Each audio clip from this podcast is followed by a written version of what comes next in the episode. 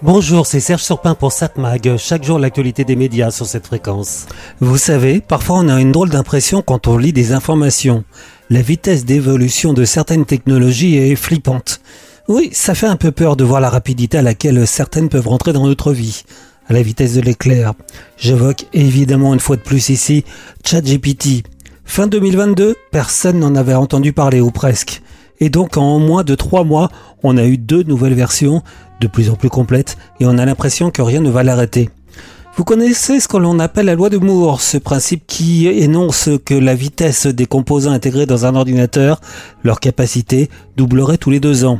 Certains ont estimé que l'on ne pourrait pas continuer éternellement comme ça, et que les évolutions à un moment, ça allait se calmer. Ça, c'est pour le hard. Mais si j'évoque ici la loi de Moore, je voudrais la transposer, peut-être à mauvais escient, à la vitesse à laquelle une nouvelle utilisation pouvait prendre place dans notre vie, dans notre société. On dit, on disait que en 5 ans, de nouveaux concepts, de nouvelles utilisations pouvaient révolutionner le monde Internet. Prenez TikTok. En 5 ans, cette appli est devenue la plus utilisée par les jeunes, ringardisant tout ce qui existait jusque-là. Le nombre de vues des vidéos de YouTube est en train de chuter parce que ses utilisateurs ont basculé sur l'appli chinoise. Euh, pardon, je devrais pas parler ainsi, on dirait du Trump dans le texte. Mais en fait, c'est pour cette principale raison, la mise en difficulté des GAFAM par la trop forte puissance de TikTok, que l'on envisage d'interdire cette application, une forme de protectionnisme économique. Ça ne risque pas d'arriver à ChatGPT.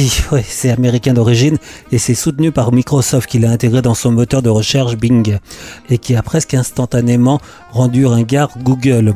Google et d'autres tentent bien de rattraper leur retard, mais alors vitesse rime avec bug, erreur, erreur de débutant. Alors il est vrai que les premières versions de ChatGPT sortaient aussi pas mal de bourdes, mais l'application a vite dépassé ce stade en s'adaptant très rapidement. Savez-vous par exemple que ChatGPT dans sa nouvelle version 4 répondait mieux aux examens de droit que 90% des candidats humains? Dans sa précédente version, on en était seulement à 20 ou 30%. Et en plus, au fur et à mesure, ChatGPT s'améliore, les réponses s'affinent, et encore plus dans sa version payante à environ 24 dollars par mois. Bon, il faut quand même derrière un avocat pour bien utiliser les données fournies par le logiciel, mais pour encore combien de temps? Pas un jour sans que l'on lise des informations sur ChatGPT, en bien ou en mal. Par exemple sur le fait que son utilisation est interdite dans certaines conditions, sur le fait qu'une personne se serait suicidée après être devenue addict à un robot, se faisant passer pour une amie, fonctionnant sur le principe du ChatGPT sur le fait aussi que ChatGPT a eu la mauvaise idée de rendre public les coordonnées de ses abonnés. Ah, c'est gênant. Le problème a vite été résolu, mais justement, on évoque le risque d'utilisation par des margoulins qui vont plus facilement pouvoir nous voler nos données sur le net. Ah oui, nombre d'entreprises qui ont adapté le ChatGPT procèdent déjà à des licenciements.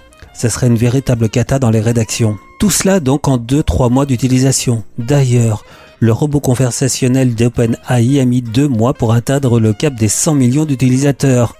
Pour en arriver là, Instagram a mis deux ans et demi. Selon des analystes d'UBS cités par le site ADN, en 20 ans d'analyse des acteurs d'Internet, nous ne nous souvenons pas d'une acquisition aussi rapide pour une application web à destination des consommateurs. Et je vous dis, tout ça c'est flippant. Cette mag, l'actu des médias. Bon, cela dit, à voir la télévision ce soir, est-ce qu'on a besoin de ChatGPT pour choisir Je sais pas. Bon, sur TF1 série The Resident, sur France 3, des racines et des ailes, passion patrimoine, sur les chemins de la Drôme et du Vercors. Ah, c'est joli de ce côté-là. France 5, la grande librairie. Un renard, une rose, un allumeur de réverbère, un aviateur, des étoiles.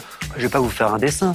Le petit prince fête ses 80 printemps dans la grande librairie avec sa famille et ses amis, écrivains, dessinateurs, adultes philosophes et enfants lecteurs. À moins que ce soit l'inverse, ne comptez pas sur moi pour vous dessiner un mouton. La grande librairie, mercredi à 21h sur France 5 et sur la plateforme France.tv. M6 Top Chef, cinquième émission. Mais j'hésite ce soir entre deux programmes. Un plutôt marrant, le film Les Beaux Gosses, c'est signé Riyad Satouf. Eh oui, le Riyad Satouf. Ça date de 2009 et c'est entre autres avec Vincent Lacoste, Naomi Vlovsky ainsi qu'Emmanuel DeVos et Irène Jacob. À 14 piges, fils unique d'une mère dépressive, Hervé, pas franchement playboy, ne pense qu'à ça. Quoi Bon, euh, sa seule expérience avec le beau sexe cantonne aux pages de lingerie des catalogues, jusqu'au jour où la belle aurore illumine ses jours. Tu, euh, j'imagine que tu voudrais pas trop euh, sortir avec moi. Euh, non. Non, mais t'as vu ta gueule J'étais comme toi à ton âge. hein.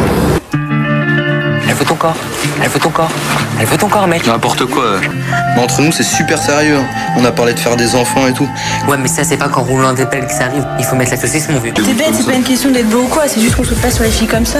Il est trop beau Il est trop moche Ouais, il est moche. Il est moche Ça s'est bien terminé Tu l'as niqué T'es con, quoi. Donc ce soir Arte, 20h55, Les Beaux Gosses, le film de Riyad Satouf. Je vous ai dit, j'hésite avec un autre programme à voir ce soir. Et donc avec le téléfilm Et doucement rallumer les étoiles. C'est entre autres avec Cassiopée Mayence, David Mora, Elodie Frank et Marie-Christine Barrault. Confronté au suicide d'une de ses filles, un couple uni sombre dans une douleur ineffable avant de retrouver peu à peu la force de se battre. L'enquête a exclu toute intervention d'une tierce personne dans le décès de Marie. Alors pourquoi? C'est terrible, mais c'est son choix. On était les jumelles. Aujourd'hui, je suis qui, moi? Allez, faut se forcer. C'est ça que tu proposes. On n'essaye pas de comprendre comment on en est arrivé là. Mais il y a des milliards de raisons pour lesquelles on en est arrivé là. Forcément, elle t'a parlé. Qu'est-ce que tu lui as dit? Qu'est-ce que tu lui as fait? Non Combien de temps tu vas nous punir On dort plus ensemble Camille s'est réfugiée chez sa grand-mère Notre famille est en train d'exploser Tu crois que c'est ce que Marie aurait voulu Remonter à la surface et doucement rallumer les étoiles.